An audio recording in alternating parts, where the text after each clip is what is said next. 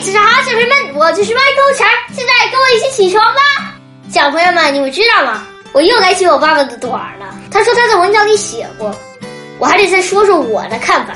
就是那次呀，他接我放学，他非说我身上臭，不是脚臭就是哪儿臭。我说不是我，他非不信，把我从上到下闻了个遍。后来你们猜怎么着，小朋友们？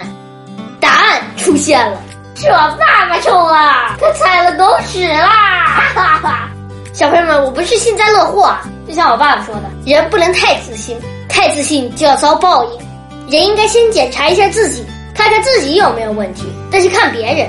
你们说对吗，小朋友们？不过那味儿实在太难闻了。好了，起床吧。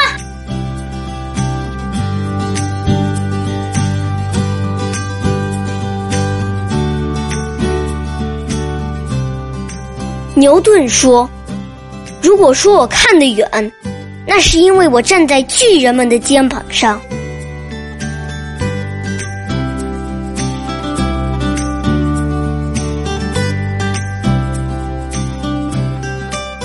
闲居初夏午睡起，其一，杨万里。